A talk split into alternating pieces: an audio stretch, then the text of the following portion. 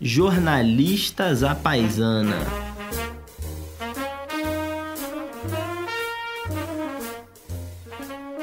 Vamos lá. Hoje eu já vou avisando aqui de largada que estamos só é, João Verde, eu, Daniel Barros e o Vitor. Nosso querido Vitor. Ah. Não temos nenhum convidado. Que então, pena. Se você só gosta de ouvir esse podcast quando tem convidados, por favor, pode trocar. Pode botar lá no Café da Manhã, pode botar lá no Foro de Teresina. Teresina, Hidden Forces. coisa, qualquer outra coisa, porque aqui vai ser só nós dois. Que pena. Agora eu tenho uma, uma do meu lado para começar, é, falando aqui diretamente com os 14, 15 milhões de ouvintes, é, uma boa e uma má notícia. A boa é que de fato eu, João Vila Verde, estou aqui. A má é que o Daniel Barros também. Então, é, de fato, o que vai restar desse papo aqui, para você que não tem muito saco de ouvir ele, é, é esse azar de ter que aguentar, né? Vamos falar de coisas mais importantes aqui, seguindo, é, passando por cima aqui da- das piadas do João, que ninguém mais acha graça. O, esse, essa semana é uma semana realmente marcante para a política na América Latina, visto Uhum. que o Macri deu um passo rumo ao precipício. Foi, ele deu um passo pra procurar emprego no ano que vem. Exatamente. Ou não, né? Porque também não precisa, é muito rico. Exato, precisa, é verdade. Mas, mas, mas falando sério, surpreendente, né? Porque. Surpreendente também porque as pesquisas erraram de uma forma que, que, que em outros países a gente não viu o tipo de erro É que verdade. foi, não, que foi visto pesquisa. Um errar. erro eu- total. Eu, nunca vi pesquisa errar. nunca, É nunca. Elas muito- acertam sempre, né? É no muito, Brexit, muito Trump. bizarro, né? Não, é, que é lá nos Estados Unidos, Trump, aqui Trump, no todo Brasil mundo também deu. Acertou, é, acertou Isso, o Witzel no Rio, todo mundo sabia que ele ia ganhar. O Não, Zema. É, não, pesquisa pra Senado, por exemplo, é Acertou ó, em batata, cheio, cheio. batata. Aí a. Argentina Quer saber quem vai exceção. ser eleito senador? Olha a pesquisa Olha a pesquisa eleitoral. Que aí você tá. A Argentina tá, tá foi garantido, exceção. tá. Não, mas, mas, foi, mas o, o ponto é o seguinte, porque a distância entre a chapa que eles chamam de Fernandes Fernandes, né, para ignorar o Kirchner e a Cristina, que ela tem o Fernandes no meio entre os dois nomes que ela é famosa, mas a, a distância entre a chapa da oposição, do Alberto Fernandes e da Cristina Kirchner, e do Macri foi muito maior do que qualquer pessoa podia imaginar, cara. É, 15, 15 pontos percentuais, né? Inacreditável. A verdade é que essas primárias que acontecem alguns meses antes da eleição em outubro, elas são é, muito parecidas com o resultado da eleição depois, Muito. né? A Foi o que é aconteceu pequena. na eleição do Macri. Uhum. É, a diferença foi que o Macri conseguiu crescer um pouquinho, ele estava uns 7, 8 pontos percentuais atrás do Daniel Scioli, Uhum. conseguiu crescer um pouquinho, o Scioli caiu um pouquinho, ele cresceu uns 3 pontos percentuais, o Scioli caiu uns 2, e aí ele foi pro segundo turno muito próximo do Scioli e levou para si os, os, os votos do Massa, que era o terceiro Isso, colocado ali, o nome dele. o kirchnerista, kirchnerista de outra linha do Kirchner, Do desculpa, peronismo. um peronista de outra linha do peronismo e É. ele e aí assim, portanto, foi eleito no segundo turno. Agora é muito improvável que isso aconteça, né? Nossa, eu acho que as chances são menores que 10%, porque para ele, pro Macri ganhar, ele tem que, porque o comparecimento, embora o voto seja obrigatório na Argentina, inclusive nessas primárias, é, o comparecimento foi, foi elevado, claro, 76%, mas não foi 100. Então ele precisa agora que todos aqueles que não votaram nas primárias, um, votem, dois, votem nele. Sim. Além disso, ele precisa virar quase todos os votos do terceiro colocado, Lavanha, que teve 8,5%. Ele precisa, assim, é, é, que dá, dá, mas é, ele tem que dar tudo certo para ele e o Alberto Fernandes tem que ou ficar estagnado ou perder voto. É, É muito improvável, até muito porque improvável. na eleição que o Macri ganhou, eles foram pro segundo turno muito também por conta de ter uma terceira via que era relativamente forte. era forte, Nossa, é. Era relativamente fo- forte. É, curiosamente, ao longo dos últimos anos, ele perdeu força na, na, na política argentina, sequer é, será candidato agora à presidência, mas naquele momento ele foi um terceiro colocado forte que ajudou a levar É. é, para o segundo turno e declarou apoio ao Macri é, uma vez no segundo turno. Agora não é o caso. Agora, aparentemente, os dois, os dois candidatos é, que não são os principais são candidatos é, com menos potencial É. é, de forçar um segundo turno. Mas vamos falar de uma coisa aqui mais tranquila. Outra coisa, um, tema assunto bem mais, muito mais um leve, Muito mais leve. muito um- mais tranquilo, muito mais tranquilo. que é que não muda muita coisa, uma, uma, uma, questão aí de continuidade do que a gente vem vivendo nos Total, últimos anos. que não tal. gera paixão nos brasileiros, que não leva as pessoas pra rua, é um tema tranquilo, Tema tranquilo. que é óbvio, que é a reforma da previdência.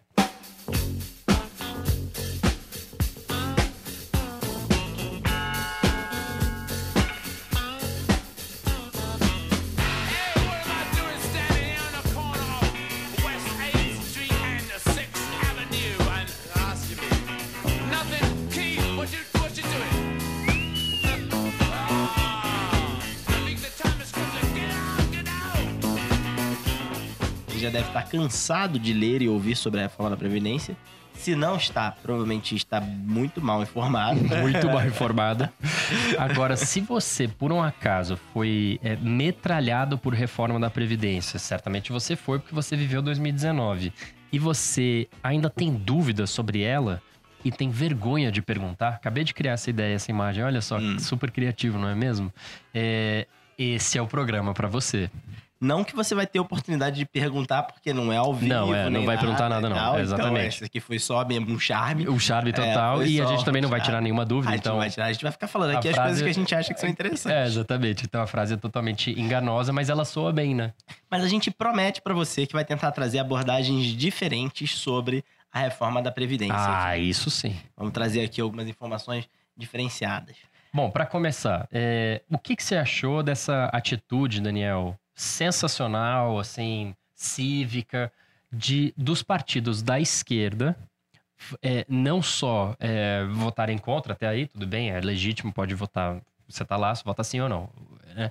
mas de, de, em vez de comprarem briga sobre o projeto, em vez de comprarem briga sobre é, contra o governo, contra o relator, que não é do governo, contra o Rodrigo Maia, que também não é do governo, em vez de fazer uma luta política ou técnica, resolveram bater de forma até agressiva nos teus. Aqueles 19 parlamentares do PDT e do PSB, somados, né? Que votaram contra os seus partidos e votaram a favor da, da- da- do projeto final. O que, que você achou dessa atitude? Eles estão absolutamente certos. Mas é sério, é isso que eu acho. Ótimo. Não, Não. eu lembrei que eu tenho um compromisso, eu preciso ir, Vitor. Valeu, vamos falando. Não, Abraço. É é inacreditável é, o que eles fizeram nesse, nesse ponto. Agora, acho que vale a gente levantar duas questões sobre a- o, o comportamento da oposição aqui.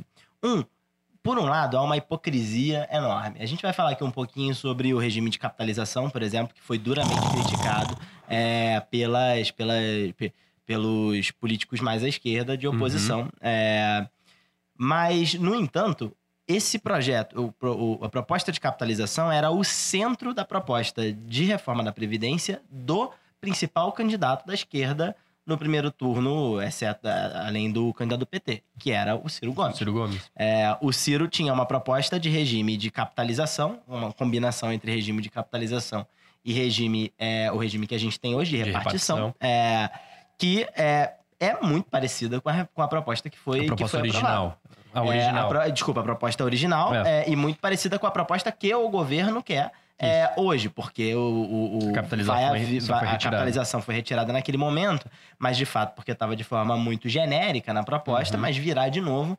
é, é, como medida provisória pelo que o, o governo tem, tem anunciado.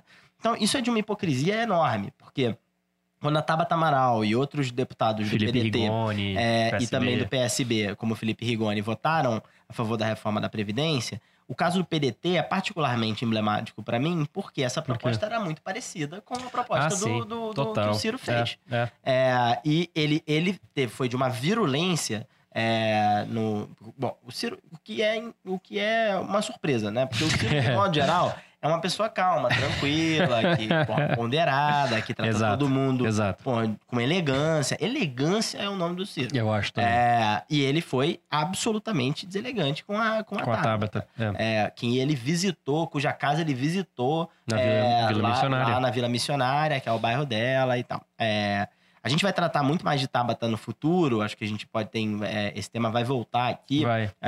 no nosso podcast, mas isso foi um absurdo. Por outro lado, eu concordo com um pouco da avaliação que o deputado Alessandro Molon tem feito. Do É, PSB do Rio de do Janeiro. Uhum. PSB do Rio de Janeiro, que é o líder da oposição. É, o, o, o, o Molon tem avaliado que, muito embora é, a oposição tenha é, é, cometido erros, principalmente na articulação das suas propostas durante esse processo, eles conseguiram é, algumas vitórias é, na tramitação da, da reforma da Previdência. Uhum. É, principalmente com o BPC. é, Aposentadoria rural. Exatamente, a aposentadoria rural, a questão lá dos professores, é, de, de, de, de, de manter a idade mínima dos a idade atual dos professores. Uhum. É, eles conseguiram algumas das suas vitórias e mudaram essa reforma um pouco para adaptar para si. Então foram, foram, foram vitórias um pouco da oposição. Algumas dessas É. modificações, modificações com as quais o deputado Rodrigo Maia não concordava, Uhum. é, ele mesmo não concordava. Uhum. É, mas acabaram, acabaram, acabaram É. passando. Eu, eu tenho uma opinião bem divergente, na realidade. Eu acho que o do, dessa, do Alessandro Molon. é, primeiro, eu acho que é, é totalmente contraditório e, e não é, não é coerente, eu acho. Porque um ponto da, da fala dele que você está remetendo é verdadeiro. A oposição, junto com o centro e parte do centrão, foi muito importante para mudar a proposta do governo Bolsonaro. É, é bom que fique claro: a reforma da Previdência não é a reforma do governo Bolsonaro. Originalmente enviada pelo governo, foi base dos debates parlamentares, mas a versão final da reforma da Previdência, que é o que importa, a que o Senado vai, deve aprovar, e, portanto, vai entrar na Constituição, a reforma da Previdência não é a do governo Bolsonaro. E por que, que ela não é? Porque o Congresso tirou a capitalização fez com que o ministro da Economia, o Paulo Guedes, dissesse, bravo, genuinamente bravo, que o Congresso tinha abortado a reforma da Previdência. Então, se o ministro da, da Economia, que enviou o projeto, achou que o Congresso abortou, deixou de ser dele, não é mesmo?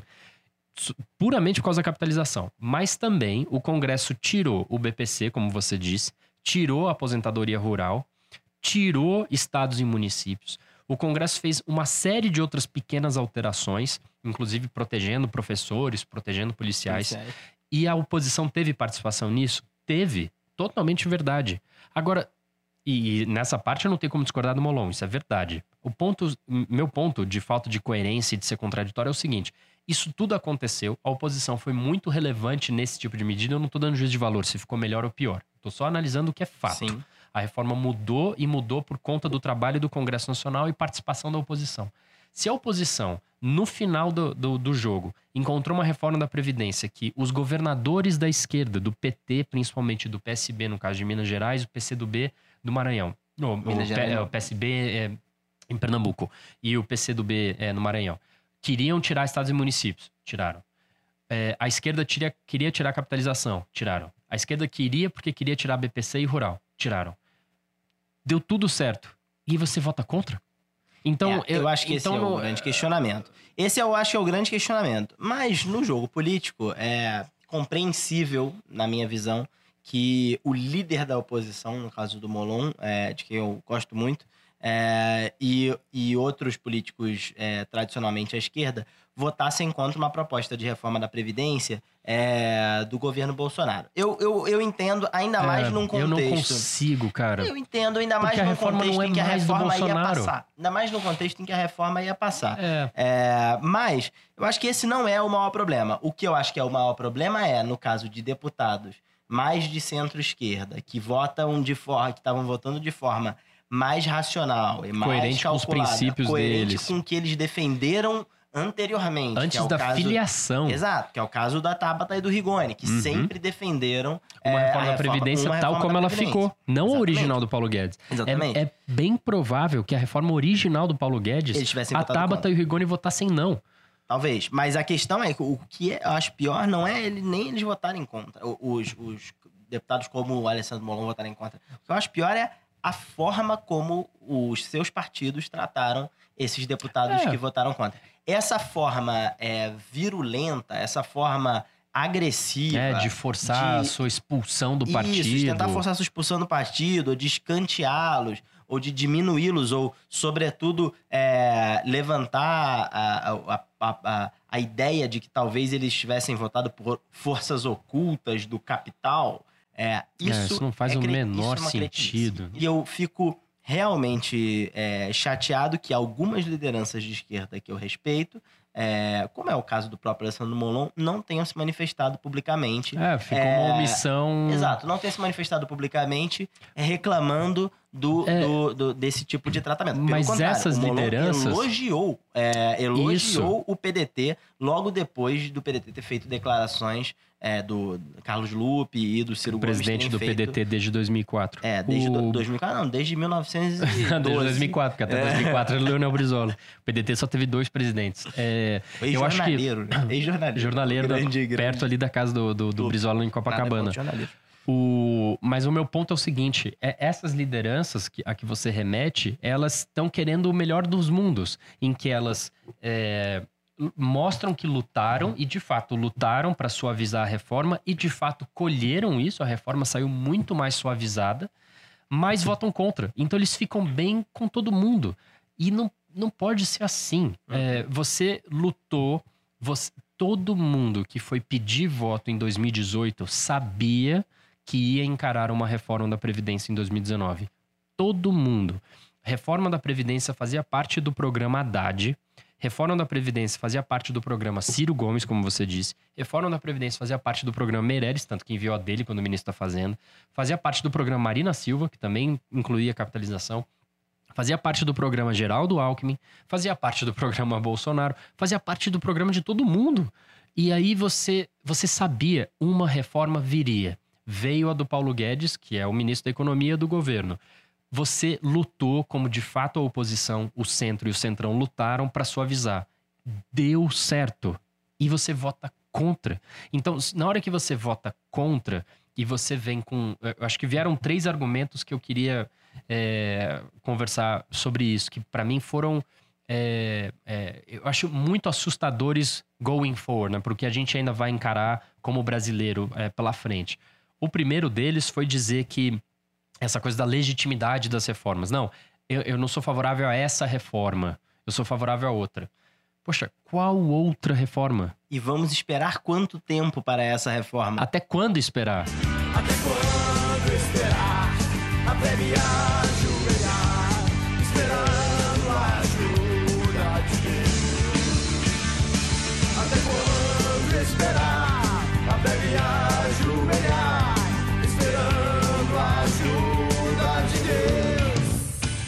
Então, uma coisa que eu fico, eu fico é, realmente assim incomodado, não vou ficar indignado, mas eu fico incomodado. É uma coisa assim, é, a, a presidente Dilma Rousseff em 2015 contratou o Banco Mundial para que o Banco Mundial produzisse um estudo amplo, profundo sobre a previdência social. O governo Dilma Rousseff do PT passou os microdados da previdência para o Banco Mundial sabia o Banco Mundial teve acesso a quanto cada pessoa, cada CPF recebia naquele momento, não é, não é tão longe agora, é basicamente as mesmas pessoas que continuam recebendo, é, de aposentadoria, de pensão por morte, de pensão, que for.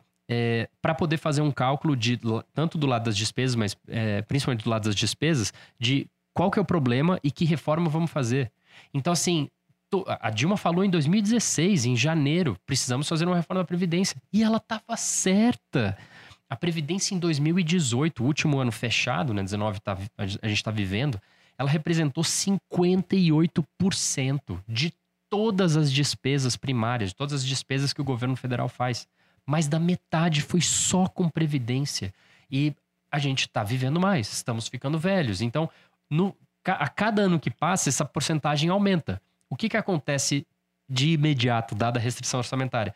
Cada um real que você gasta com a Previdência a mais é um real a menos que você gasta com tudo que não é Previdência. Claro. Então, eu, eu- o que eu defendo é a, a reforma da Previdência, ela é no fundo uma pauta de esquerda, ela não é uma pauta de direita, ela é uma pauta de esquerda mesmo. A esquerda que acredita que o Estado ele tem um papel ativo, de preponderante, de primeiro plano, de intervenção para a redução das desigualdades, de políticas sociais ativas, de gastos públicos com infraestrutura, com ciência e tecnologia, com petróleo e gás se você defende tudo isso, você precisa que o Estado tenha dinheiro. Para o Estado ter dinheiro, ele só pode ter tirando imposto ou se endividando. Quem vai emprestar para o governo brasileiro um- numa situação eh, impagável de, de, de crise fiscal total? Você tem que arrumar a, a- a sua situação fiscal. Como que você vai aumentar imposto com 13 milhões de desempregados? Você não vai aumentar imposto. A reforma da Previdência, ela é evidentemente obrigatória para você sanear o Estado e defender políticas ativas. Eu queria dizer que eu comprei títulos do Tesouro. Tô dando a minha contribuição. Você tá fazendo o seu papel para o meu papel. pro, pro Estado pagar desembargador, né? Então é uma coisa, é uma coisa bizarra. Se você não faz uma, uma reforma da Previdência, daqui a alguns poucos anos, é, o, o Estado brasileiro vai existir só para pagar aposentadoria e salário do servidor. Só isso. Esse é o Estado que al- alguém quer. Esse não é o Estado que eu quero. Então, uma reforma da Previdência teria que vir. Qual que foi a reforma votada? Não foi a reforma do Bolsonaro. Ela foi a reforma do Congresso Nacional. a Até reforma porque do... se fosse do Bolsonaro, não, Não teria reforma, porque ele sempre votou contra. Ele sempre votou contra reformas da Previdência. É, mandou, o Paulo Guedes mandou a dele, ela foi totalmente é, mudada. E nenhum juízo de valor, isso é fato. A reforma final é do Rodrigo Maia, do Samuel Moreira, do PSDB de São Paulo, do Marcelo Ramos, do PR, Do Rogério Marinho. do Rogério Marinho, ex-deputado do PSDB do Rio Grande do Norte, e agora tá no Senado, no, com Tasso Gereissati, do PSDB de- do Ceará, Felizmente, e com outros né, gente? e com Vamos outros- combinar que, apesar de a gente não ficar é, aqui é, sinalizando muito preferências políticas, o Tasso Gereissati é, de fato, uma das pessoas mais razoáveis é, que se tem em Brasília, né? Um Claro, nome para poder tocar. Sem é, dúvida. E, e ele tem grandes pares ao lado dele. É, o próprio Cid Gomes, o Anastasia. Você tem, você Renan tem senadores que, que entendem o, o, o jogo, entendem a, a, a responsabilidade que estão diante deles. Ninguém que depende de voto gosta de votar uma reforma da Previdência. Ela é impopular em qualquer lugar. As pessoas morreram na Grécia lutando contra a reforma da Previdência. Então, se você depende de voto, você só quer votar aumento de salário. É só isso que você quer fazer. Mas se você tem que votar uma reforma da Previdência, é uma responsabilidade que te cabe. É, eu acho realmente muito. eu- veja, o meu problema não é contra o voto não. Eu entendo o voto não. O meu problema é contra as, é- é- é as justificativas que foram apresentadas para embasar esse voto não. Porque elas, elas fazem com que os militantes, e principalmente aquelas pessoas razoavelmente ligadas a esse tipo de, de estratégia, que não vão muito a fundo, elas saem repetindo em voz alta esse tipo de coisa. Assim como até três anos atrás a esquerda falava que não tinha déficit na Previdência. Ainda bem que ela parou com isso, porque é falso, é fake news. É, agora, ficou é, primeiro dizendo que não era bem essa reforma. Então qual? Por que, que não fez próprio- antes? Mas como o próprio Tasso diz na entrevista que ele deu na Folha, na segunda-feira em que nós estamos gravando esse podcast, é, sempre vão ter grupos, vai ter grupos contrários. Sempre vai ter grupos Claro, que, vão defendem os corporativistas. Que vão Claro. argumentar é, contra qualquer que seja a reforma. Você nunca vai ter unanimidade, É. né? De todo modo, eu, você está falando aí muito sem juízo de valor, sem juízo de valor. Vamos fazer juízo de valor aqui sobre a parte da capitalização. Eu acho que esse é um tema é, é, para o nosso ouvinte aí que é muito importante tratarmos, porque, na minha visão, você só vai resolver a questão da previdência de uma forma estrutural é, quando a gente tiver uma reforma no modelo previdenciário, Uhum. que é, abre mão do modelo 100% de repartição e cria um modelo que tenha pelo menos algum elemento de capitalização. Durante essas discussões, é, o que eu acho que era mais emburrecedor era ouvir alguns deputados falando que o modelo de capitalização era péssimo, porque o modelo de capitalização no Chile é, é, acabou rendendo uma, um- uma aposentadoria muito baixa para pessoas mais pobres, que não conseguiram juntar muito e que acabavam recebendo menos de um salário mínimo, e fazer essa discussão como ou é capitalização 100%, 100%. ou é modelo de repartição 100%, como a gente Uhum. tem no Brasil hoje. Quando vários lugares do mundo é, e alguns candidatos à presidência, como o Ciro, O Ciro Gomes. propunham Um modelo é, um modelo híbrido, É. um modelo misto, que foi o que a Suécia fez, por exemplo, Sim, e que faz sentido. aí há uns 12, 14 anos atrás, é, que tinha um problema de, de, é, de crise é, fiscal com gastos previdenciários é, não tão grande quanto o do Brasil, mas alarmante para aquele país e que fez um modelo misto, um modelo híbrido Isso. é, que é, é, é, foi muito bem recebido pela população. Uhum. O que, que significa um modelo misto entre capitalização e repartição? Significa que você, todo mundo tem uma conta que junta dinheiro e que você vai usar o, o que você juntou para pagar a sua própria aposentadoria, mas para aquelas pessoas que são mais pobres, mais carentes, você tem um piso. Ninguém recebe Menos do, do que, que um salário mínimo, ou dois salários mínimos, ou um salário e meio. Enfim, depende de quanto você estabelece esse piso, mas você tem um piso. O Chile Uhum. não fez isso é, nas reformas do Pinochet e tal. É, e E que de fato foram péssimas. Exato, e por isso você de fato colocou uma parte expressiva da população do Chile é, na miséria na- durante a velhice. Exatamente. É, Não, e essa a- é uma crítica razoável, mas você Totalmente, precisa fazer até a porque- crítica ao ponto específico Exato, da política eu pública, concordo. não a todo o sistema. Afinal Claro. de contas, esse sistema tem sido responsável pelo crescimento econômico mais acelerado em vários outros países É do porque mundo. aumenta a taxa de poupança Exatamente. nacional, que é um dos grandes problemas do Brasil. Exatamente, e com uma taxa de poupança maior, você tem mais recursos para poder fazer investimentos. Isso, de longo investimentos- prazo. investimentos de longo prazo que aumentam o teu potencial de crescimento e, Exato. portanto, permitem que você é, avance mais rapidamente. E reduz a inflação. E agora, no Chile, a gente não pode confundir o que foi feito, exatamente isso, o que foi feito no governo ditatorial horroroso do Pinochet por uma turma que era, convenhamos assim, é, a turma de- da, da década de 70 de Chicago tinha, é, tinha, tinha um problema de valores ali, de, de democracia e péssimos, né? Então eles sabiam fazer contas, ótimos matemáticos, mas uma cidadania tenebrosa. Então, eles toparam fazer parte de um governo que atentou contra os direitos humanos e, e um, governo, um governo horroroso do, do, do começo ao fim. É, essa turma, ela tem que ser é, realmente ignorada pela história. Agora, isso não tem nada a ver com o regime de capitalização per se, como você está dizendo. Veja o, o modelo que foi apresentado pela, pela equipe do Ciro, é, do Nelson Marconi, o Mauro Benevides Filho e outros economistas, muitos dele também do Ceará, da FGV de São Paulo, é, ele era muito interessante. Ele tinha três pernas. Um que era essencialmente política social. O que, que é política social? Que é o assistencialismo. A gente tem hoje a a- o que a gente chama de aposentadoria rural, não é aposentadoria, porque o cara nunca contribuiu. Aposentadoria é você contribui e você pega lá na frente quando você tá velhinho. A política assistencial, como Bolsa Família, você não cobra nada de quem recebe, você dá o dinheiro. É uma assistência para a pessoa para corrigir é, um- uma distorção, no caso, é, a distorção de renda ocasionada pelo, pelo o azar da pessoa ter nascido num- numa situação é, muito difícil. É azar mesmo, você não escolhe onde você nasce. É, a aposentadoria rural no Brasil é uma política social. A, a contribuição é inexistente, Sim, mínima. Você não consegue E- nem é, aferir direito, né? Aferir direito, tanto que se você cruza é, os dados de PNAD com aposentadoria rural, nós pagamos para mais de um milhão de, de, de aposentadorias rurais do que temos de velhinhos na- no campo. Mas isso é outra coisa. É, o BPC é uma política assistencial. Então, a a- o programa do Ciro tinha três pernas. Uma que era assistencial, política social.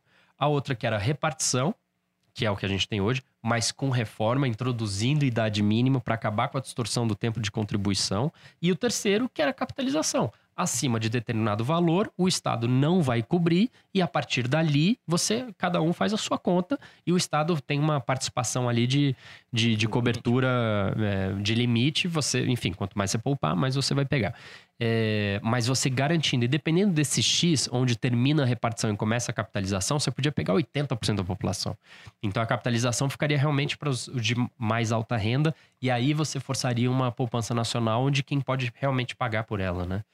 É, e aí o, debate acontece em 2019 e muitas das pessoas que, que contribuíram para essas ideias em 2018 se ou ficaram omissas ou foram contrárias. E, enfim, eu acho que tem um limite para esse tipo de política. Isso é deletério, porque uma hora a, a história sempre vai virar.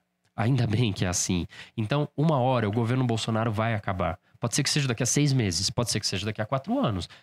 Who knows? Mas uma hora ele vai. E uma hora a esquerda vai voltar.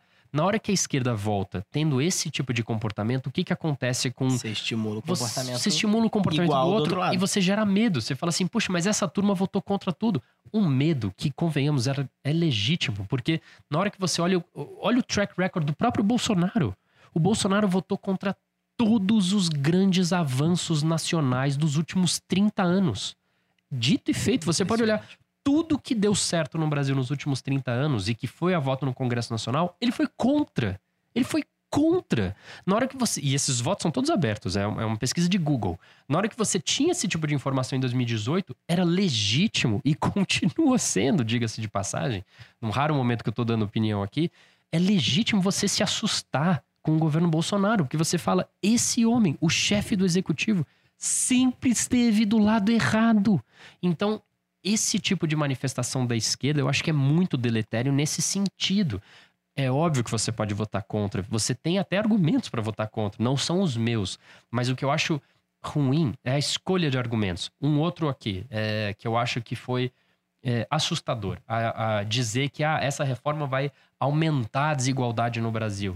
Muito pelo contrário. Muito né? pelo contrário. Muito pelo contrário. A reforma estabelece dois pilares. Um, bom, primeiro vamos falar como é que é o Brasil hoje. No Sul, hoje, os brasileiros se aposentam seis anos. Os, os brasileiros do Sul, que moram nos três estados do Sul, seis anos antes do que os brasileiros que moram nos estados do Norte.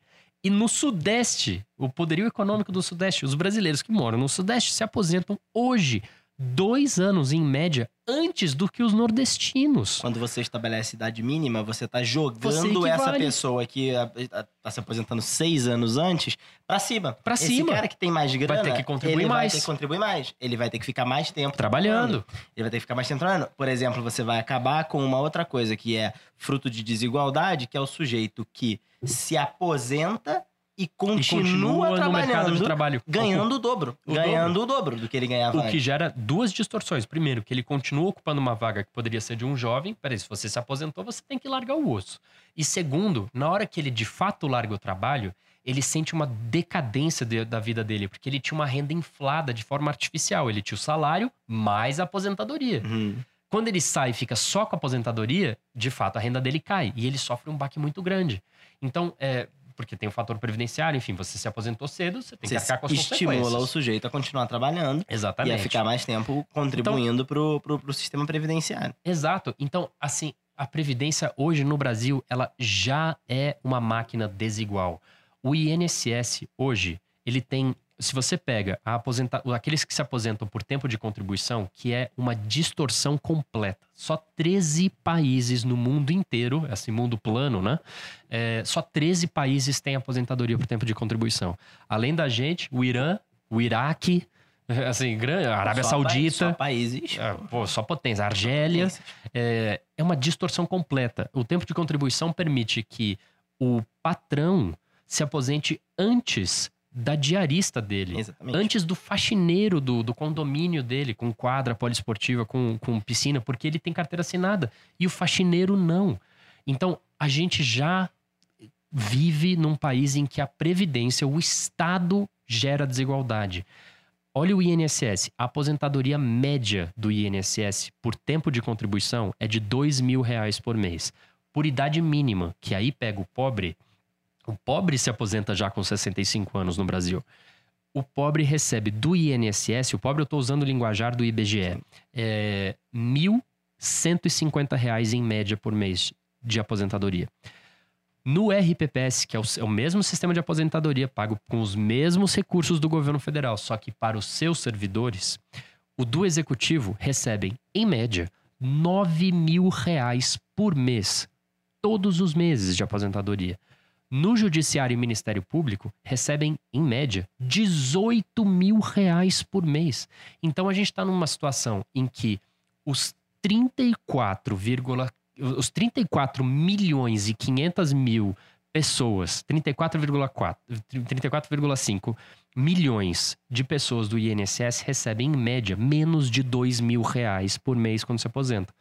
E os menos de 900 mil servidores civis do governo federal recebem mais de 9 mil reais. Agora, a verdade é que se você faz um modelo misto, que mistura é, repartição com capitalização, boa parte dessas pessoas que recebem, a maior parte dessas pessoas que recebem um valor pequeno não serão é, prejudicadas, porque elas vão. Pra ela não muda ela, nada. Ela não muda nada. Ela vai continuar se receber aposentando com piso, 65. Ela vai receber o piso ali do. Ela vai receber aquele piso e todo mais que tá na sua conta é, de capitalização, sua conta é, é, poupança, por assim dizer, é, do, da Previdência, uma poupança obrigatória, mas uma poupança, é, vai é, gerar um extra. Vai gerar um extra naquele, naquele mínimo. Sim. Então você tem um benefício. Agora, o camarada que tá no teto do INSS, com 5 mil e poucos reais, 5,600. 5,600, é, esse aí, ele vai poder receber ainda mais do que o teto. Claro. Você vai ter é, é, guardado muito mais dinheiro, o teu dinheiro valorizou, e com os juros que você tem no Brasil, isso é uma grana preta pro Maravilhosa. futuro. Maravilhosa. Não é tão bom quanto na 20, Argentina, né? é, Mas na Argentina realmente tá A taxa da Argentina é 76, 74%. 74% chegou hoje, né? É, é. Como você, o E- João mesmo sempre diz, é, é melhor do que tráfico Fazer- de drogas. É melhor do que né? fazer tráfico de drogas. Você compra o fazer- título do governo Tá da Argentina. aí, Vitor? Pode largar Pronto. o tráfico de Não drogas. precisa mais vender cocaína, Não cara. precisa, não precisa. Não precisa. Pode Não só precisa. comprar um título ali do governo da Argentina. Exatamente. Mas quem é que vai fornecer pra você, João? Aí fica de. Ih, é verdade, eu não tinha pensado nisso. É, Vitor. Então, Esquece, Vitor. indica Volta, volta, volta. aí Fica aí, fica de volta aí. indica, Indica outro. O... Mas enfim, o que a gente tá falando aqui, para os mais pobres, não vai, não vai atrapalhar. Não Nada, vai atrapalhar. Então, nada. quando a esquerda vem e fala é, com um discurso ultrapassado de que essa é uma reforma, a capitalização prejudica os mais pobres e tal, é, no regime misto como se propõe, é, tá, tá, tá, é uma burrice, tá dando um tiro no pé. Agora, uma outra coisa muito interessante do regime, da discussão do regime de capitalização, é que você é, tem uma discussão até sofisticada ali sobre mecanismos de como garantir que as pessoas poupem. Tem um livro muito interessante do Eduardo Gianetti da Fonseca, que é Uhum. O Valor do Amanhã, Uhum. falando um pouco sobre culturalmente é, por que, que a gente não poupa, né? Ele vai Uhum. buscar até nos índios para trazer algumas explicações e, e- e fala sobre uma série de características do brasileiro que poderiam perfeitamente ser ajustadas ao longo dos próximos anos se a gente criasse um mecanismo de poupança automático, aí um mecanismo de poupança é, obrigatório. Sim. Inclusive, quando você fala em tem discussões de é, é, economia comportamental que falam sobre como, por exemplo, você é, coloca o cara num regime de poupança, tem opções, pode ter opções do regime de poupança, quanto você poupa, quanto você do teu salário você vai é, é, colocar na previdência. É, tem várias pesquisas que mostram que se você é, obrigado a escolher no começo, quando você vai para uma empresa, você tem que escolher quanto você vai poupar, Hum. é, você às vezes fica adiando é, aquela escolha e fica anos e anos, anos se passam poupando muito menos do que, Do que você, você estaria poderia. disposto, do que você É. estaria, você estaria disposto. E aí, é, uma das grandes discussões daquele livro Nudge, Ah, é, lembro. que É. é. o livro sobre um livro antológico É, sobre é, economia comportamental, que foi recentemente traduzido para português. Foi porque ele- o, o Tyler ganhou o Nobel, né? Exatamente. O, o Richard Taylor ganhou o Nobel e ele foi, esse livro era um Isso sucesso. é a diferença, né? Eu falo Tyler, o cara. Richard Taylor. Richard Taylor. Richard é, Taylor, he won the Nobel Prize. Richard Taylor e o Cass Sunstein. Richard Taylor é um, um economista o Cass Sunstein é um advogado. Eles se juntaram para escrever esse livro. é, e esse livro foi um sucesso nos Estados Unidos nas discussões de política pública. Demorou para ser traduzido para português, mas acabou de ser traduzido. Tá aqui no Brasil, Nudge. É, saiu como Nugget. Um, do, um nugget, nugget. É, não, esse, tá- esse, esse, esse não. É um pouco diferente. O nudge, que significa um empurrãozinho, né? É, uma em ombrada. inglês, é, é, ele, um dos principais casos do livro é esse caso de esse caso É de quanto você é, decide poupar. Se é, você já vem com uma escolha pronta e é, para mudar você precisa ir lá é, em algum lugar e falar "Ah, eu quero poupar menos, Você não faz. é maior, você É, não faz. Exatamente. inércia, você vai poupando. Agora, se começa o teu default é um, uma- um percentual menor de poupança, você vai ficar adiando, vai ficar enrolando e acaba não, e acaba não mudando. Exato. O tempo passa e você fica 5, Daí o- 10, 15, 20 anos da tua vida poupando muito menos do que você poderia. Uma decisão Exatamente. por preguiça, por inércia, você pode tornar a sua E vida um o, inferno o na velhice. papel importante de nudging da política pública, né? Que é dar essa ombreada aqui, de empurrar levemente, fazer as escolhas serem mais favoráveis pra você, porque por inércia você não vai mexer nelas, né? Exatamente. Total. É a discussão, por exemplo, do cadastro positivo, que, demo, que não, não, não avançou, Uhum. mas recentemente houve uma modificação para que as pessoas fossem é, inseridas no Por cadastro default positivo. estão no cadastro positivo e você precisa tirar se você, se você quiser. quiser tirar, você sai. É, Essa medida foi enfim aprovada no Congresso Nacional no ano passado, com o voto contrário do Jair Bolsonaro e do filho dele, Eduardo Bolsonaro. Por isso eu reforço todas as medidas modernizantes, ele sempre votou contra. É, e ela agora vai ser regulamentada, porque no Brasil tem isso, é lei, mas precisa de regulamentação, que senão não existe. Sim. Ela agora vai ser regulamentada e dentro de 120 dias ela deve ser colocada em vigor. A grande aposta é de que ela gere uma redução do, do spread, da taxa de juros pra, na ponta, para quem interessa, né, para o tomador. Seja como for, é exatamente isso do NUD. É Agora- um caso clássico de nudging, né? O cadastro positivo agora. Total. Agora, você vê, é, remetendo é, a esse papo da reforma da Previdência, um outro ponto que, que dos últimos que eu falei que eram três que me incomodaram profundamente do, do, do papel da esquerda nessa discussão, que eu reforço, na minha visão, a reforma da Previdência, tal como ela está colocada, é uma pauta de esquerda mesmo. Ela melhora as finanças isso muito alto, públicas. que senão o governo vai tirar o apoio. É, não, é. Se, se o governo descobre que, é, que a reforma da Previdência é de esquerda, é comunista. Mas, de, Vitor, fa- corta isso. mas de fato ela é. Vamos sério. É, é- não é típico da direita fazer esse tipo de coisa. O melhor. Se você não mexe na Previdência, do jeito que está caminhando hoje a Previdência brasileira, o que, que a gente vai gerar daqui a 10 anos? Um Estado ultraliberal. Em que ele não existe para educação, ele não existe para saúde, ele não existe para ciência e tecnologia, ele não existe para investimentos, ele não existe para nada. Ele só vai pagar aposentadoria e pensão. Esse é o morte. sonho do ultraliberal. É um Estado totalmente inexistente. Ele só vai ter dinheiro para pagar Não é previdência. bem o sonho, o João tá exagerando Não, aqui tá, pra fazer, sim. porque não é bem o É. sonho do ultraliberal, porque com a carga tributária hoje de 34%, É. 36%, do PIB. vai, vai, parar em 40%, 90, é. 45% Não, do mas- PIB, e ainda assim vai ser tô, quase tudo gasto com eu tô previdência. esgaçando é, esse ponto, mas é realmente assim, você dotar o Estado de saúde financeira, saúde de recursos, para que ele possa fazer melhor o que ele tem que fazer, para mim é uma pauta de esquerda, e não pode ser uma pauta de direita essa. Então, voltando, e o terceiro e, e para mim o último ponto que, que foi atroz, é, que é o debate de, ah, mas é, estabelecendo uma idade mínima de 65, 62, é, 65 para homem e 62 para mulher, ao final de 10 anos, né, no ano que vem não vai mudar nada, é, você está forçando os brasileiros a, a trabalharem até morrer. Porque a idade, a, a, a idade média do- de- do- dos brasileiros de, mor- de morte é, é perto disso daí. Isso é falso. Isso Isso, é falso. O, o próprio IBGE, o que, que você tem que olhar é a taxa de sobrevivência. Aposentadoria você paga para velhinho e velhinha. É assim em qualquer lugar. Foi assim que o Bismarck criou na Alemanha. É, e depois todo mundo saiu copiando e colando. Antes de ter computador, a gente já fazia é, copy and paste. O, a previdência paga para velhinho e velhinha. Se você só vai receber quando você tiver 62 se você for velhinha e 65 se você for velhinho, o que importa é saber quanto que em média vivemos quando chegamos a 65, certo? Porque assim é que você vai receber a previdência. Se você morre antes disso, você não recebe, não altera nada. E a taxa de sobrevivência média do Brasil hoje já é de 83 anos. Então, em média, nós já vivemos até os 83 anos de idade. Isso quer dizer que a gente receberá aposentadoria e pensão em média, quase 20 anos. O incauto pode dizer, ah, mas isso é a média, isso é porque São Paulo, Rio de Janeiro, Minas Gerais jogam pra cima. Não, meu amigo, Pois o mais é. baixo é 80,9. Exato. É, lá em Rondônia. E não, e tem e aqui é, a gente está remetendo a, um, a um- um quadro aqui que traz os estados brasileiros com a taxa de sobrevivência. Esses dados são todos do IBGE, mas a gente está usando o que está na página 26 do livro Reforma da Previdência, do Paulo Tafner e do Pedro Fernando Neri, que coloca os é dados criativo. do. É, o, o título é bem criativo, eu nunca tinha pensado nisso. É, que é os dados do IBGE para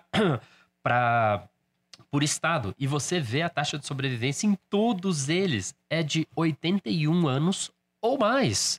Então, nós ainda bem estamos vivendo mais. E a tendência com a melhora da qualidade de vida é vivermos cada vez mais. A falácia dessa escolha da expectativa de vida como o dado é, para comparar com o, a idade é, da aposentadoria é tão grande porque você está levando em conta nesse cálculo Os jovens. mortalidade infantil. Mortalidade infantil. Crianças que morrem nos primeiros anos de sua vida. Está os- levando em conta a morte de jovens Negros, negros, pobres, homens, homens. é, entre, os seus, urbana. entre os seus 16 e 20 e poucos anos, Isso, porque é a faixa que as pessoas mais morrem. isso. Então, por quando troca de tiro com fala- policial. Exatamente, exatamente. Então, é, quando você fala é, o, a- o anos de vida após chegar aos 60 anos, após chegar aos 60 e Que é o que anos, interessa. esse é o dado que realmente interessa. Mas se fosse 58, se fosse 55, a diferença não seria tão grande, porque o Sim. número de pessoas que morrem ali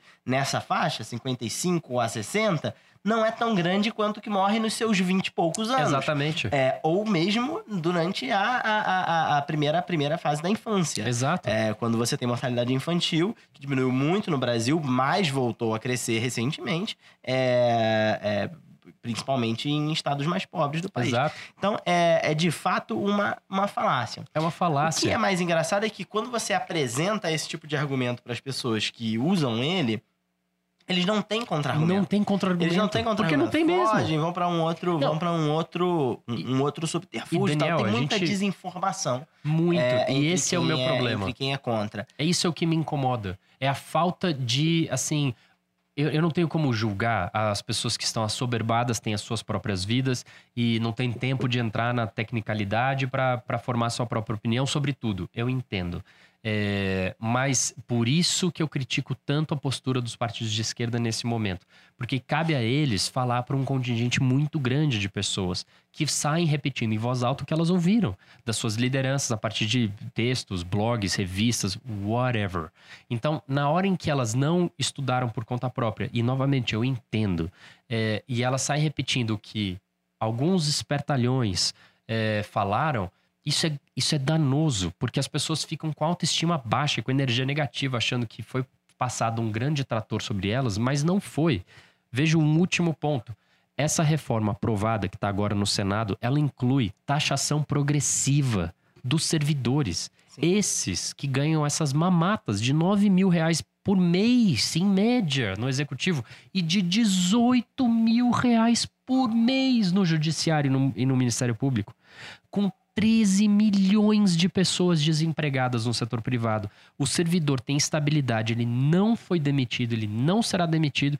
Quando ele se aposenta, ele recebe, em média, 18 mil reais por mês pagos pelo desempregado.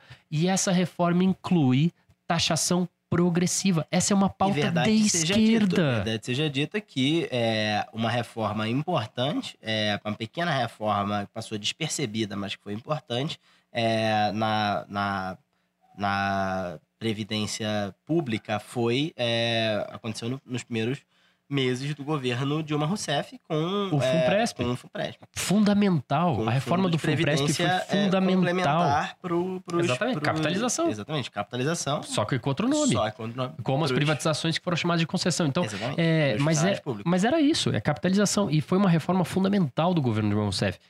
O- veja, veja o que aconteceu com alguns economistas é, de esquerda. O Nelson Barbosa, ex-ministro do Planejamento da Fazenda do governo Dilma, e a Laura Carvalho, professora da USP, os dois eh, de esquerda e colunistas da Folha de São Paulo, eh, se manifestaram favoráveis à versão final, que é a versão que interessa, da reforma da Previdência. E eles foram achicalhados É pela militância de É esquerda. impressionante. Então, veja, é um Impressionante. negócio Nelson assustador. Barbosa, que foi ministro da Fazenda Da Dilma. da Dilma e secretário executivo do Guido Mantega durante No- no governo Dilma no governo Dilma E no governo Lula, e no secretário de governo Lula, Política secretário de. Política Econômica.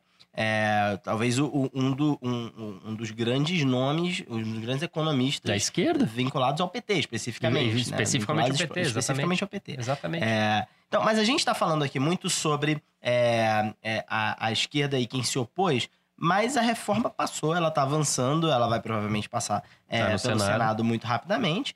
E é, tem um único grande é, é, ponta solta aí, além da capitalização que a gente já discutiu bastante, é a reforma dos estados e dos municípios. Ah, é. É, essa discussão da reforma dos estados e dos municípios. é, tem declarações, do, principalmente de deputados do Centrão, foram muito esquisitas, né, sobre, o, sobre é, essa reforma, dizendo que isso não tem a menor chance de passar, a reforma dos estados e dos municípios, É. o que foi feito já estava de bom tamanho e tal. O que não é verdade. Mas o, o que é um, um absurdo, porque os mentira. estados e municípios têm é, ainda um grande pepino aí para A resolver situação deles é frente. pior do que a do governo federal. Não, e o pior é que você vai ter todo o desgaste político de novo de fazer essa Um por discussão um por um, em cada um dos estados e dos municípios, em cada um dos estados, né, principalmente. É, e eles terão que fazer isso é, lá nas suas assembleias legislativas. Provavelmente alguns estados é, farão reformas que economizarão mais, outros estados farão Menos. reformas que vão economizar menos. Você vai possivelmente até exacerbar as desigualdades pelo, pelo Muito Brasil. provavelmente. né? Muito provavelmente. Veja que veja, veja o que acontece no Rio de Janeiro.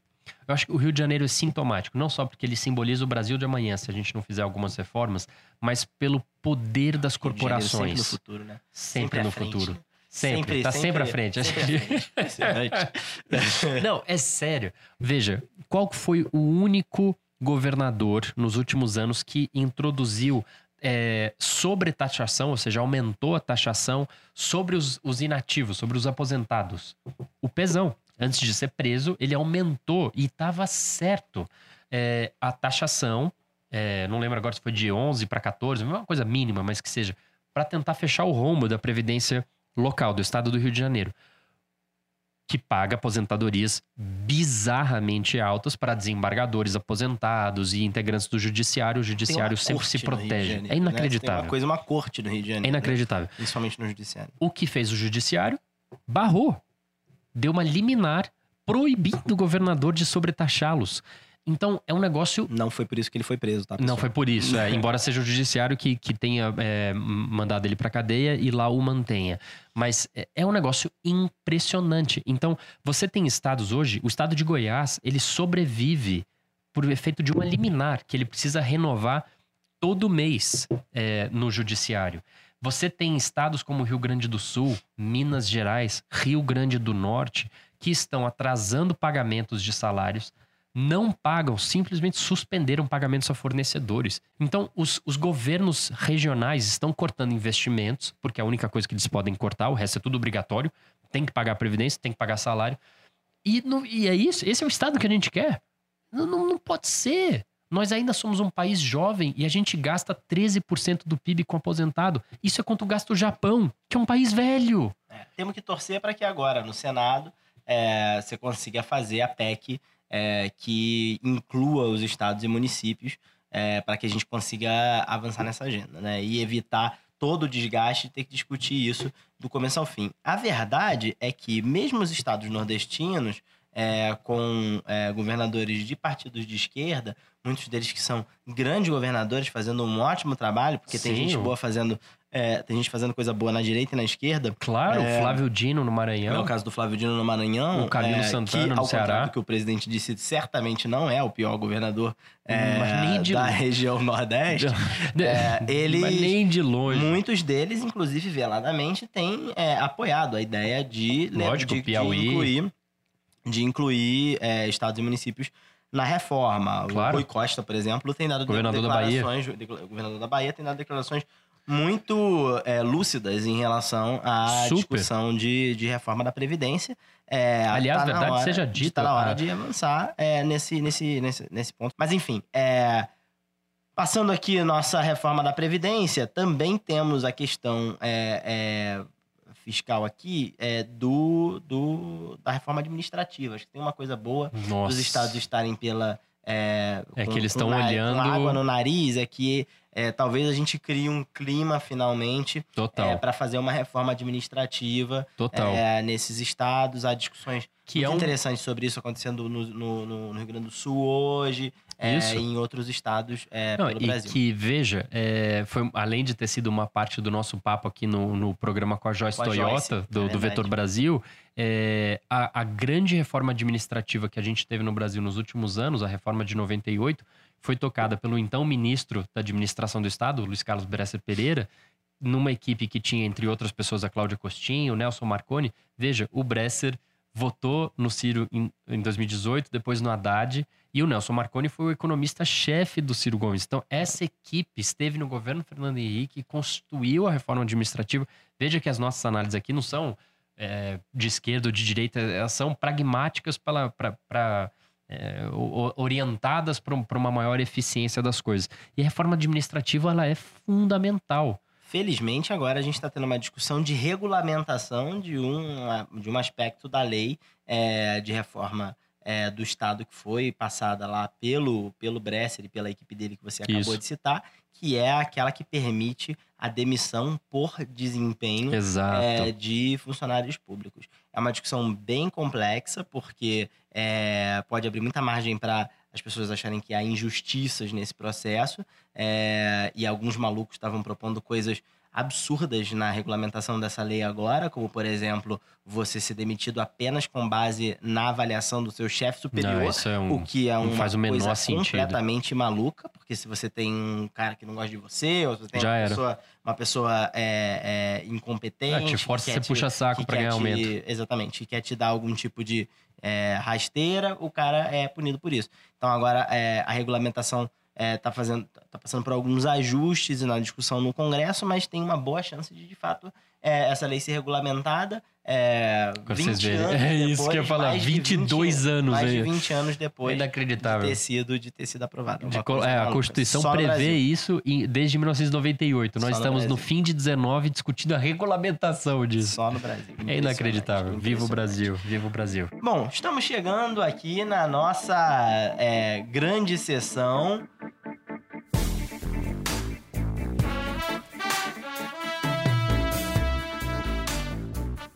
Dicas que não tem absolutamente nada, nadinha da Silva a ver com o que nós falamos aqui até então. Olha só, a primeira vez que o Daniel anuncia essa, essa, essa sessão. Não, E se são pela sempre- nona vez consecutiva, ela tem um título totalmente diferente. Exatamente. A gente está fazendo questão aqui de marcar todos os nomes que nós Já, falamos. para poder incluir palavras diferentes. Justo. Não, a gente não tá fazendo Não, isso. ninguém tá fazendo porra Ninguém tá nenhuma. isso, tá isso. É, quer Bom, abrir? eu quero abrir. Eu tenho Oba! uma dica musical Meu hoje. Deus! Mu- musical barra miracle.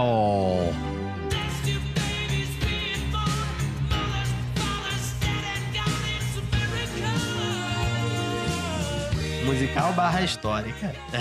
Miracle. Olha, nesse ano, em 2019, estamos fazendo 100 anos de uma eleição presidencial que foi muito marcante. A eleição presidencial em que o Rui Barbosa Hum. perdeu para o Epitácio Pessoa, 1919. Foi a última vez que o Rui Barbosa concorreu à presidência da República, se eu não me engano. Se... Foi, porque ele morre em 23. Exatamente. Foi a última vez que ele concorreu à presidência da, da República. Ele concorreu três vezes. Foi. É, e essa foi a última vez que ele concorreu.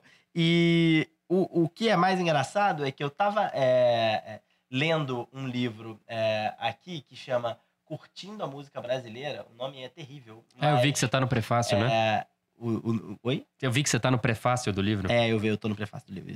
Eu pensei que eu estava no prefácio, uma foto minha no prefácio. Você Tô tanto lá. leu que ficou chocado. Vai que, né? Cara, nem abriu o livro, Vitor. Nem abriu o livro. E esse livro ele fala sobre é, é, é, canções e mas principalmente é, discos históricos da música brasileira. E eu achei curiosíssimo é, a canção que o sambista Senhor, que talvez seja um dos primeiros grandes sambistas é, brasileiros, o Senhor é, que morreu bem jovem ainda é, é, com, em, em 1930, ele, ele fez uma música chamada é, Fala Meu Louro, que era uma espécie de samba, meio marchinha, sacaneando o Rui Costa. O Rui, O Rui Costa, não, o Costa. Rui Costa é outro baiano. O Rui Barbosa Isso. por ter perdido é, a eleição de do- 1919. Nossa, que interessante. Eu nunca soube Muito dessa. interessante. E aí ele fala logo no começo aqui, ele, é, o- as, as- linhas iniciais é a Bahia não dá mais coco pra botar na tapioca, pra fazer um bom mingau, pra embrulhar o carioca. Porque o, obviamente, o Rui Barbosa era, era, era, era Baiano. baiano. Mas, é, eu andei lendo aqui também, tem uma história engraçada que nessa época o samba tinha os grandes, grandes é, rixas entre sambistas e músicos e tal. Por exemplo, é, o Noel Rosa tinha uma grande rixa com Wilson Batista e tal. E o, o Senhor tinha uma grande rixa, rixa com um, um outro, um outro sambista baiano. Então, ao mesmo tempo que ele estava provocando o Rui Barbosa, ele também estava provocando Excelente. esse outro sambista baiano, é, que não fez tanto sucesso quanto o senhor, é, com, essa, com essa sacaneada. aqui Caraca, na- não na- conhecia na essa. E o que é mais Excelente. engraçado de Fala Meu Loura, porque em algum momento ele fala aqui que você. É, que papagaio louro do bico dourado, tu falavas tanto, qual a razão que vive escalado. É, isso é uma provocação pro, pro Rui Rui Barbosa, Barbosa. obviamente, que era famoso pela sua oratória, pela sua retórica, falava muito bem, fazia forma discursos rebuscada. de forma rebuscada, mas discursos antológicos e tal. É, então falava tanto porque tá tão quieto agora que perdeu a eleição. Excelente. Bom, é, no que pese a música, que pena que o Brasil não teve é, Rui Barbosa como presidente em algum momento, porque de fato o Rui Barbosa foi um dos primeiros grandes líderes políticos a reconhecer a necessidade de oferecer educação pública massificada, de qualidade, que se ultrajava pelo fato do Brasil ter a maioria da sua população analfabeta, a grande maioria da sua população analfabeta naquele momento, é, que usava exemplos de outros países que universalizaram o acesso ao ensino fundamental ainda no século XIX, como foi o caso dos Estados Unidos. Ele perdeu as suas eleições presidenciais ali, é, é, todas, e não teve a oportunidade de colocar em prática essa sua, essa sua agenda é, que teria sido tão importante para o Brasil, que só é, veio a é, universalizar o acesso ao ensino fundamental nos anos 90, é. do século XX. É, um- do século quase que um XX. século depois. Quase que um século depois de E- quando ele propunha. E aproveitando o seu, então fica um salve para o Matheus Lacerda, ouvinte do Jornalista Paisana e um grande servidor, auditor lá do Tribunal de Contas da Paraíba e um dos maiores especialistas no Epitácio Pessoa, que eu tive, eu tive a sorte de conhecer não o Epitácio, né, Daniel, mas o Matheus, quando ele, ele me convidou para falar lá do, do Perigosos Pedaladas lá em João Pessoa. E, e bem, é isso, fica um salve para ele, fanzaço do Epitácio Pessoa. Salve! É, a minha dica é de livro. É a seguinte: a Todavia, a editora Todavia, lançou é, agora, recentemente, um, um perfil, não é uma biografia, mas um, um perfil, esse é o título, do Paulo Freire, é, o educador é, muito é, falado nesse desde, desde o ano passado, principalmente esse ano. É, e eu achei uma leitura muito, muito interessante. Em, em parte porque eu, eu não, não, não conhecia muito da obra do Paulo Freire, estava muito curioso para para saber, é, de tanto que está sendo falado sobre ele. E eu achei uma leitura muito muito gostosa de, de, de ter. É um livro bem curto, escrito pelo Sérgio Haddad, doutor pela USP, conheceu, conviveu com Paulo Freire. O livro trata tanto da sua prática como, é, como educador, mas principalmente como um teórico da, da educação, como ela deve ser, na como era na cabeça dele, mas também da sua atuação pública, né? Brevemente ali no governo João Goulart, antes do golpe de 64, quando ele é caçado e é forçado a ir para o exílio, mas principalmente quando ele é secretário de educação do, do município, né, da cidade de São Paulo, por mais de dois anos no governo Erundina. Ele assume em janeiro de 89 fica até junho de 91. E, e o livro é, é rigoroso, apesar de ser em alguns pontos laudatório, típico de, de alguém que conviveu intensamente com, com biografado. Isso é típico de biografia de modo geral, né? Tirando de, de personagens como Hitler, Stalin, que é impossível ser laudatório. É, de modo geral, as biografias são laudatórias, mas, mas ela é rigorosa e é, é curtinha, é um texto gostoso e eu, eu gostei muito da leitura. E fica, fica como dica, o livro acabou de sair. E não tenha medo de. de, de de eu não tenho medo de falar disso e ninguém é, de, que está ouvindo de ir atrás, porque o livro ele tá, ele tá disponível em lugares que os bolsominions não frequentam, que são livrarias e bibliotecas, né? Inclusive, você achou esse livro numa é, pérola agora aqui da cidade de São Paulo, que é a nova Finalmente. livraria da Travessa. Finalmente a livraria da Finalmente Travessa chegou, chegou. à capital paulista. Já estava, é verdade, no Instituto Moreira Salles, mas era uma biboquinha, assim, um cantinho Pequenininha, só pra pequenininha. fotografia, Exatamente, livros só de pra livros arte. Agora tem uma livraria um pouquinho maior, não muito maior, porque ela Mas ainda é tem pequenininha. livro de história, lá- tem livro de Exatamente, política. que tá lá na, tá ali na. Rua dos Pinheiros, é, que é uma, uma, uma livraria que é uma gracinha, uma casinha Excelente. bonita, com é, o telhado vermelho, uma areazinha externa muito agradável e tal. É, Foi lá que eu pra, comprei. Dá pra, é, foi lá que você comprou, eu também E, passei aliás, lá nesse e eu fui lá porque eu vi na matéria da Veja São Paulo do Raul Justilores, que, que foi um dos nossos Exatamente. convidados aqui no Ele, Jornalista que Paisano. tirou foto, postou lá no Instagram, Instagram do Raul, que só não é mais acessado do que a O- página deste podcast. Disse tudo. O Hum. Podcast já tem página no Instagram e no Twitter. Você que é um dos 14, 15 milhões de ouvintes está obriga- obrigado a seguir e a curtir toda e qualquer coisa que a nossa vasta equipe publica lá. Graças a Deus o, o- o Instagram não bota mais número de pessoas que curtiram, assim a gente não passa vergonha postagens lá, porque a gente bota o, o Vitor curte, minha mãe curte, e aí fica parecendo que tem Não. um monte de gente. E, e a nossa equipe, eu não sei como é que a gente vai continuar motivando a nossa equipe, só com salário mesmo, né? O pessoal que trabalha lá pra gente, pra, pra manter as nossas redes sociais, porque o estímulo externo não tá vindo, né? A gente só consegue estimular com a grana que a gente paga, né? Exatamente, exatamente. Bom, É. ainda bem que a gente tem o patrocínio do Nubank.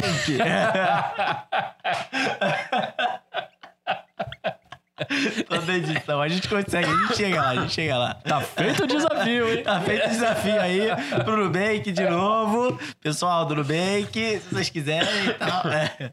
Só lembrando aqui, eu falei curtindo a música brasileira, não, curtindo música brasileira, um livro do Alexandre Pe- Petilo, que é, é muito legal, aqui falando sobre vários discos emblemáticos da história. É a minha dica, então, é um misto de livro e música E do música. senhor, é, que é esse sambista maravilhoso começo do século XX. E eu ia sugerir pro Vitor terminar esse programa de Previdência com Rolling Stones, né? Porque não tem banda mais Previdência do que o Mick Jagger, Keith Richards e o pessoal que tá chegando nos 80. A capa da exame de, algumas, de alguns anos atrás, dois, três anos atrás, que o diga, né? Ah, que é? O falava que que era? sobre, era uma capa da exame com, um, com o, o Mick Jagger falando sobre como as pessoas vão trabalhar até o final da vida. O Nossa, Jagger eu nem capa. lembro disso. É, não, foi uma baita polêmica. Sério? Eu posso falar com propriedade porque trabalhei muitos anos da minha vida lá na exame. Bom, senhores, acho que chegou a hora de nos despedirmos. Muito obrigado Ah. por ouvir o nosso podcast, você e as outras três pessoas que estão por aí. Valeu.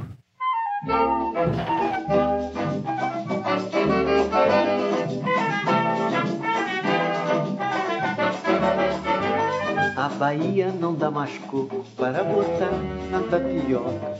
A Bahia não dá mais coco para botar na tapioca. Para fazer um bom mingau e embrulhar o carioca. Para fazer um bom mingau e embrulhar o carioca. Papagaio louro do bico dourado. Papagaio louro do bico dourado. Tu que falavas tanto, qual a razão que vives calado? Não tenhas medo, coco de respeito. Não tenhas medo, coco de respeito.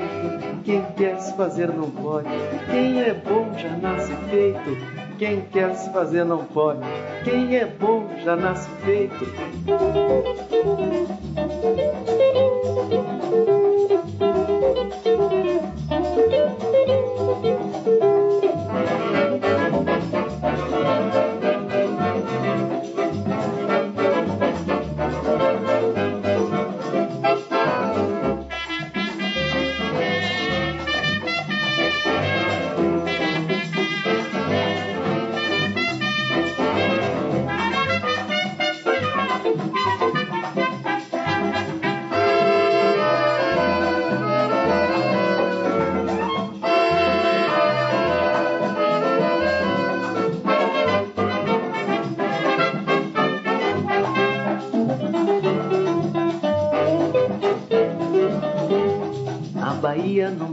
Cor para botar na tapioca.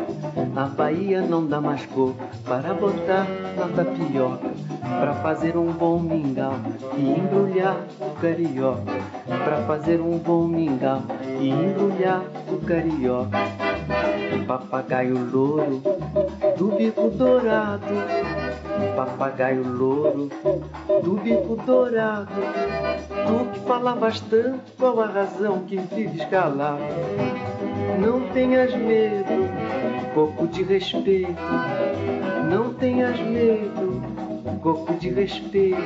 Quem quer se fazer não pode. Quem é bom já nasce feito. Quem quer se fazer não pode. Quem é bom já nasce feito.